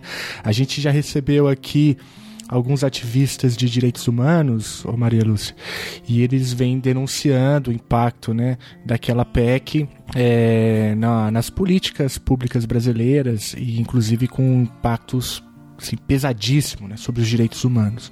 E agora com você aqui a gente está vendo esse outro lado, né? É, existe uma parte do orçamento que não tolera teto, né? Não tolera teto. Né? A PEC do teto foi para estabelecer o teto para todas as despesas primárias, né, que são exatamente as despesas com os direitos sociais e toda a manutenção do Estado. Para quê? Para sobrar mais ainda para as despesas não primárias. A dívida ficou fora da PEC do teto. A PEC do teto não fala da dívida, ela só fala assim, teto para as despesas primárias. Só que ninguém sabe o que é despesa primária. Nós preparamos, né, da Auditoria Cidadã, preparamos e protocolamos no Senado uma denúncia, na época que a, a PEC do teto estava tramitando lá, é, falando sobre todas essas inconstitucionalidades, né, por exemplo, saúde e educação, antes da PEC do teto, nós tínhamos um piso mínimo garantido. Então nós falávamos do piso. Nós poderíamos gastar daquilo, daquele piso para cima. Depois dessa PEC, é teto, é daqui para baixo. Não pode gastar mais do que isso, é teto. Né? Então, é, mudou totalmente o princípio que estava na Constituição de garantir um piso mínimo para essas áreas e garantir a universalidade, etc. Ah, e só um, um comentário muito rápido. É, na, nessa época, é, eu já ouvia, já dizia isso, eu já ouvia de alguns colegas. É, da, da, irracionalidade econômica dessa medida, né? É, e, e, casa muito com o que a gente está conversando. Você quer limitar alguma coisa? Você limita a dívida. Você não limita o gasto. Né? É, o, o, o, o, problema é você tem que limitar o quanto você pode se endividar, não aonde você vai gastar o dinheiro. E olha que maravilha, é assim que os americanos fazem. Né? As, as decisões no Congresso americano são sobre o limite de endividamento do Estado. Aqui não, aqui a gente diz que a gente, a gente pode se endividar o quanto a gente quiser, mas não pode gastar o dinheiro. Quer dizer, é, claro. é, é, uma maluquice. Você quer pôr um teto? Põe um teto no endividamento do Estado, não no gasto público. Né? E, e olha só, deixa eu só, antes de passar a palavra, antes de passar a palavra, só fazer um testemunho aqui que isso tem que ir pro ar. É, eu conheci ah, quer dizer, conheci, né? Eu vi a Maria Lúcia Fatorelli pela primeira vez, foi numa guerra que aconteceu em Brasília, contra a PEC do teto dos gastos. Ela estava em cima de um capô de um carro falando sobre essas coisas. O microfone não funcionava, ela gritava, dava uma aula pública sobre o tema na chuva. Então eu estava lá e eu vi tudo isso acontecendo. Porque teve muita luta também, né, Maria Lúcia? É, a, a opinião pública, ela, no finalzinho do processo, ela era, na sua grande maioria, contrária à medida, e isso tem, tinha muito a ver com o papel que os movimentos sociais desempenharam na denúncia do, da, desse absurdo que foi né, a PEC do teto dos gastos. Porque no começo, a princípio, passava uma imagem né, de uma racionalidade ou de uma eficiência né, do gasto público, que é algo que todo mundo quer, todo mundo quer que o gasto público seja eficiente. E, e aí, à medida que o tempo vai passando, a opinião pública vai se dando conta de que, que aquilo era um, um absurdo e e no dia da votação final, a derradeira, a própria Folha de São Paulo publicava na capa do jornal uma pesquisa dizendo que, enfim, não me lembro agora de cabeça qual é o percentual, mas a maioria da população era contra a aprovação da medida, né? Aqui no Stand da Escada, Obviamente a gente adotou uma postura crítica em relação ao que passou, a gente é, denunciou o golpe desde que esse projeto começou. É, mas é preciso lembrar que o, os governos petistas né, mantiveram é, essa, esse estado de coisas, né? Não houve nenhum um movimento mais agressivo no sentido de combater ou de reverter essa situação que você acaba de narrar pra gente de maneira detalhada. Inclusive, é, me chamou muita atenção, se não me engano foi em 2015, que aquele congresso conservador, né, que, que derrubou a presidenta Dilma, é, aprovou a auditoria né, da dívida. E ela foi para o colo da Dilma e a Dilma vetou né, a, a, auditoria e, e, logo depois a Dilma é acusada né, de pedaladas fiscais e tudo isso. Como que vocês é, acompanharam esse, esse momento é, lá na auditoria? O que, que aconteceu ali? Né? O, que, que, o que, que a Dilma pensou é, para cometer esse erro tão tão incrível, né? Será que ela não, não conhecia os dados da auditoria cidadã da dívida? Deveria conhecer, porque a gente mandou muito cartas. Tanto ela como pro Lula, como pro Fernando Henrique. Desde que, desde que o nosso movimento começou, é, a gente vive publicando, e tu, todo, primeiro que nós, todo nosso trabalho é público, né? então qualquer um pode conhecer. E a gente sempre enviou correspondências, né, denunciando, pedindo audiências, e etc. Então, eles deveriam conhecer sim. É, a gente entende que aquilo ali foi uma, uma tremenda, um, um erro sem tamanho, porque tudo aquilo acabou voltando contra ela. Né? Naquele momento, nós conseguimos aprovar no Congresso uma emenda ao plano plurianual que um dos artigos lá do plano plurianual determinava a realização de uma auditoria é, administrativa, né? A auditoria seria feita no âmbito do Ministério da Fazenda, como foi no Equador, com participação social. Então, é, exatamente nos moldes que aconteceu no Equador e que deu um resultado maravilhoso. Né? Bom, o Congresso aprovou isso. A, a, a Dilma vetou. Para nós, aquilo foi um, um, escândalo. E aí o veto voltou para o Congresso. Nós chegamos a instituir uma campanha derruba o veto e fizemos ali uma divulgação enorme em relação a isso. Até jornalistas voluntários vieram trabalhar na campanha para derrubar o veto, para instalar auditoria e tudo mais. É, não conseguimos derrubar o veto no Congresso, porque aí o Congresso já estava se armando já para o golpe. A, a, Dilma acabou sofrendo com isso, porque naquele momento em que ela foi acusada de, de pedalada, o que, que, era essa pedalada? Né? Acho que todo mundo sabe. Era um mero adiantamento de recursos de contas é, dos bancos públicos, principalmente é, é, Banco do Brasil, Caixa Econômica, para programas sociais, Bolsa Família e Minha Casa Minha Vida. Era um mero adiantamento, mas o, o recurso depois era passava pelo orçamento direitinho, só tinha um adiantamento. O Congresso entendeu, o Ministério Público entendeu que esse adiantamento era uma operação de crédito e que não havia autorização para essa autorização de crédito e pela lei de responsabilidade fazer a operação de crédito sem autorização é crime e aí veio o impeachment em cima disso. Só que todos os presidentes antes da Dilma fizeram esse tipo de adiantamento. E na segunda-feira o impeachment foi num domingo. E na segunda-feira o Senado aprovou uma resolução dizendo que aquele tipo de adiantamento não era mais considerado crime. Então, aquilo ali realmente foi uma, uma palhaçada. Agora, nós estávamos satisfeitos com o governo da Dilma? Não. Nem com o do Lula. Nós não, não estávamos satisfeitos. Agora, nós também não concordamos com a forma como ela foi tirada. Porque ela tinha sido eleita.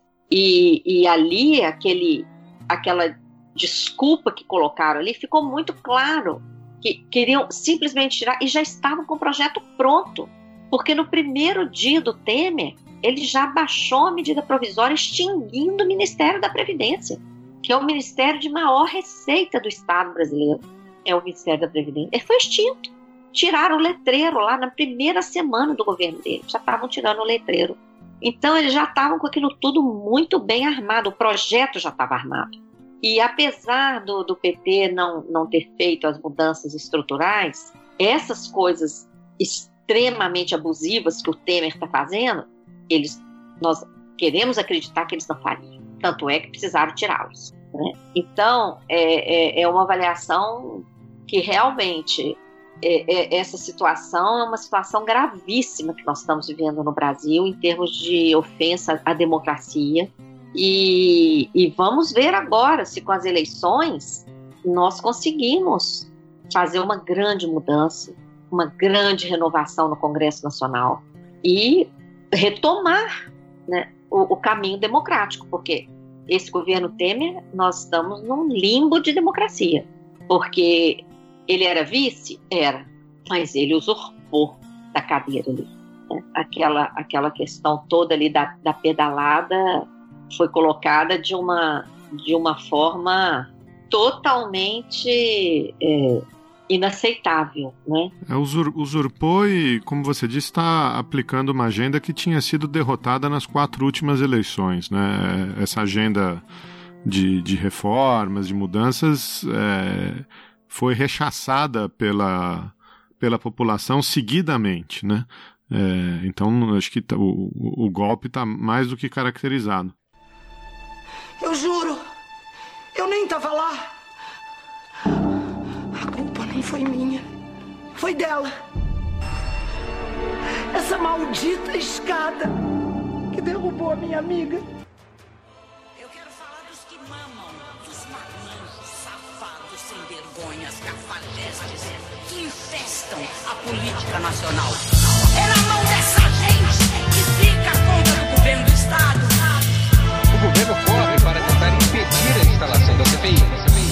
gelo na cueca, aquilo é um sósia.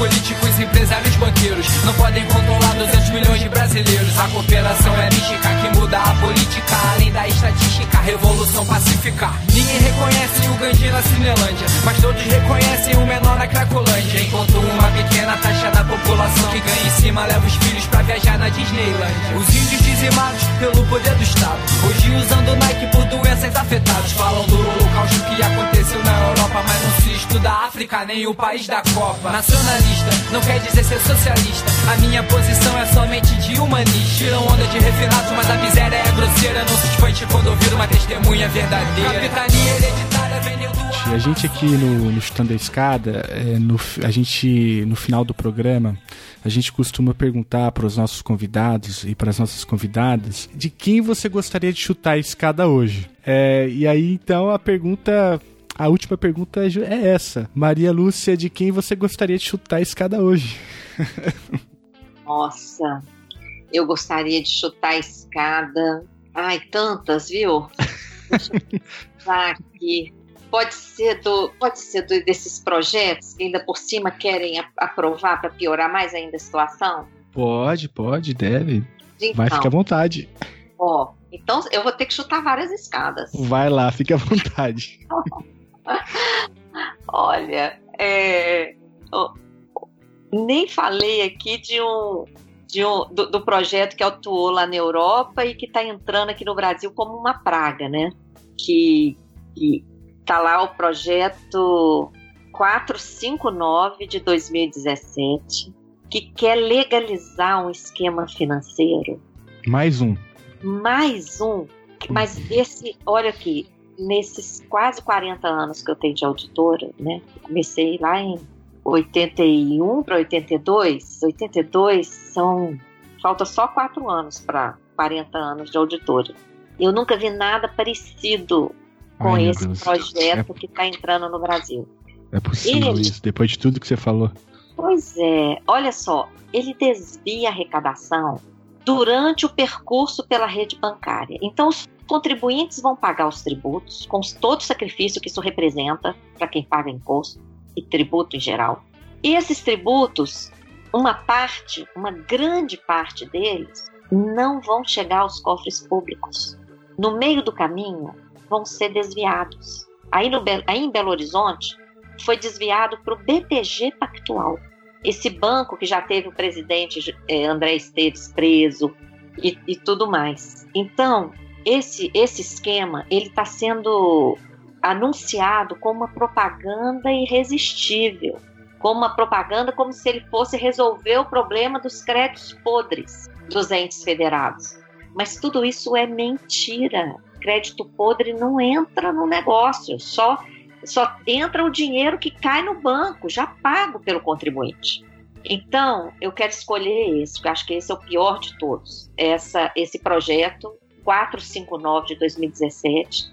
Pedir a vocês aí que anunciem na próxima terça-feira, dia 14, às 14 horas, nós vamos realizar uma audiência pública na Comissão de Finanças e Tributação da Câmara para denunciar esse, esse projeto.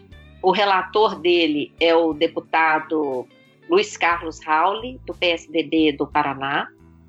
Ele fez uma audiência pública naquela semana que os, os aeroportos não funcionavam porque não tinha combustível, o, ninguém saía de casa porque não tinha gasolina, não tinha táxi, não tinha nada. Então, ele fez uma audiência pública é, que não teve nada de pública, porque só o pessoal do jatinho particular é que conseguiu chegar lá. Então agora nós vamos fazer uma audiência pública de verdade nesse dia 14 de agosto, às 14 horas, na Comissão de Finanças e Tributação da Câmara. Então eu quero chutar esse projeto, PLP 459 de 2017, que trata dessa desse esquema financeiro fraudulento chamado securitização de créditos. Felipe, Oi. três chances para você descobrir o autor do projeto. Ai, meu Deus. Três chances. Ai, que meu Deus. eu- É um senador. sei, é, tanta, é tanta gente ruim. Não tenho ideia, cara. Fala aí. Pensa, pensa num senador. No pior de todos? Não, no pior. Pensa num Sei lá, de senador com mania de grandeza, Mania de grandeza, porra, cara, são tantos. São todos. com problema nas costas. Não acredito, cara. Nosso ex-chanceler. Nosso ex-chanceler José Serra, olha aí. Ai, meu Deus. Ele também já recebeu muitos chutes aqui. Eu vou aproveitar então e chutar a escada dele de novo. Não é possível, ele tá em todas, né? É, merece. E, e esse, né? E o outro projeto que eu já falei, o 9248, que quer legalizar esse esquema de remuneração da sobra de caixa dos bancos. É outro projeto que nós temos que chutar. A população tem que saber desse número, mandar mensagem para os deputados, forçar, né, mostrar para, no mínimo mostrar para eles que a gente sabe. E isso em ano eleitoral pode fazer diferença, né? E por último, o projeto 78, o PLC 78 de 2018 agora. Que que que é esse projeto? Entrega o petróleo para petroleiras estrangeiras. Então, as petroleiras estrangeiras que explorarem o petróleo do pré-sal pode ficar com o petróleo para elas. Que tal? É o 78. É um projeto de autoria do é, Aleluia. Como é que é o primeiro José nome Carlos. dele? José Carlos. José Carlos, Aleluia, lá da Bahia. É de autoria dele, que é outro que merece ser muito chutado. É, esse projeto foi aprovado na Câmara, na surdina, em dia de jogo da Copa do Mundo. Foi aprovado na Câmara. E agora está no Senado. E se as pessoas não tomarem conhecimento, ele vai ser aprovado. Hoje, nós estivemos lá no Senado, entregando, tivemos na Câmara também, na Câmara e no Senado, entregando uma cartinha frente verso, um pronunciamento do Fórum Nacional pela Redução da Desigualdade Social no Brasil, que está denunciando exatamente esses três projetos. O, da, o que desvia a arrecadação tributária, o 459, o que remunera a sobra de caixa dos bancos, 9248, e o que entrega o petróleo para estrangeiras, 78. E entregamos em vários gabinetes. Amanhã cedinho, 8 da manhã, vai ter um café da manhã lá na Câmara, com participação de parlamentares. A gente vai de novo panfletar lá. E, mas se ficar pouca gente falando nisso, não, não, não gera pressão nenhuma. Agora, se eles começarem a receber centenas de telefonemas, centenas de e-mails, tá entupindo a caixa de e-mail deles em ano eleitoral, isso pode fazer diferença. Então eu peço o programa aí que divulgue esse pronunciamento, está lá no nosso site, está no Facebook. Uhum. E peço às pessoas também para dar uma força, curtir a nossa página lá no Facebook, compartilhar, porque se, se as pessoas não tomarem conhecimento dessas pautas, né, que a gente se esforça tanto para pesquisar e, e decifrar e, e, divulgar de uma maneira mais é, palatável, esse nosso esforço não vai adiantar nada, né? Só vai, só vai surtir algum efeito se as pessoas multiplicarem isso e, e assumirem essa pauta e, e avançarem, né? Além até onde a gente chegou não, ainda é muito pouco. Se a gente tiver mais pessoas pesquisando, a gente pode avançar muito mais.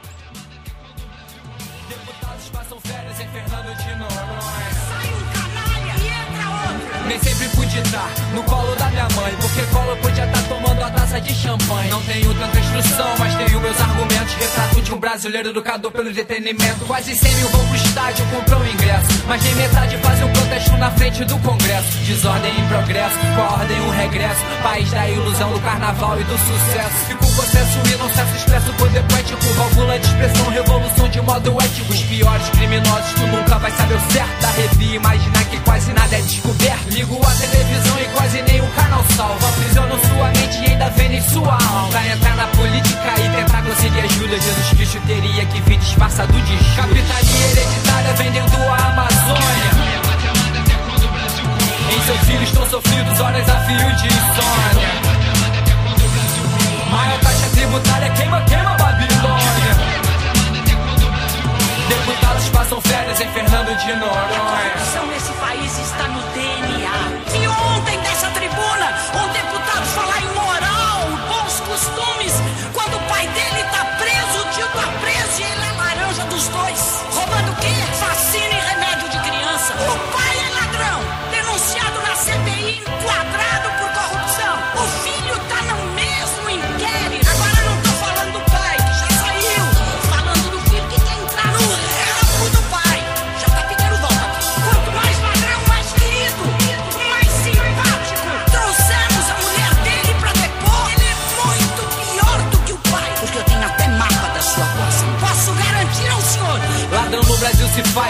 PC Faria e de respeito com o povo, busão cheio todo dia. Serviço obrigatório por uma empresa privada, taxa alta e o serviço na descarga da privada. O político tem que usar o mesmo hospital que o menor que tá jogando as bolinhas no sinal. A matemática do Brasil é diferente, ser igual. Na fração dos dividendos subtrai sua moral. Pátria amada Brasil, eu te amo tanto, mas odeio ver seus filhos sem escolas pelos cantos. Mas odeio ver o estado dos hospitais do estado. Se a família não acompanha o paciente abandonado. Quanto menos uma vida, um sorriso do banqueiro que ganha uma fortuna com a desgraça do brasileiro. Financiam as campanhas, rabo preso por dinheiro. Zeitgeist 1, 2, 3, já vi esse filme inteiro. Capitania hereditária vendendo a Amazônia.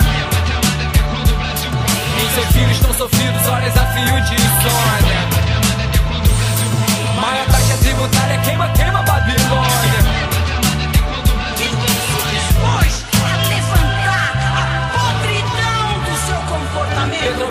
Incentivo banca o cinema, mas o vazamento destrói todo um ecossistema. Uma empresa decidir o rumo de uma cultura é o mesmo que o sol. Girar em torno da lua, existem coisas na vida que não tem volta. Tanto o nosso dinheiro quanto a nossa revolta. Tanto um mico-leão quanto um urso panda. Só que essa informação não vai dar propaganda. Evento pago em patrocínio através da rua, né? Mas 40 conto entrada, irmão, dá pra entender. Depois reclamam que o povo não tem acesso à cultura. Não queremos só comida, queremos acesso sem censura. Poder de opção, investimento maciço. Não nas ilhas Caimã e nem no seu banco suíço. Cidadão brasileiro, não se canse. Tenha fé que a liberdade sempre estará ao alcance. Capitania hereditária vendendo a Amazônia. Em seus fios estão sofridos, horas a fio de insônia. Maior taxa tributária queima, queima Babilônia. Deputados passam férias em Fernando de Noronha. Eu estou indignada, senhor presidente. Corrupção! Formação de quadrilha, artigo 288. Corrupção passiva, artigo 317. Advocacia administrativa, artigo 321 do Código Penal. E ele vem com cinismo aqui e se lança. Se lance Brasília, Formação de quadrilha. nas câmaras municipais, Formação de quadrilha. nas milícias, Formação de quadrilha. nos governos estaduais. Formação de quadrilha. Em Brasília, Formação de quadrilha. em Brasília, Formação de quadrilha. em Brasília, Formação de quadrilha. quase todos são. Vagabundos! Eu vou dar o nome dos, dos deputados associados a essa camarilha. E acho que vão sobrar poucos. Obrigado.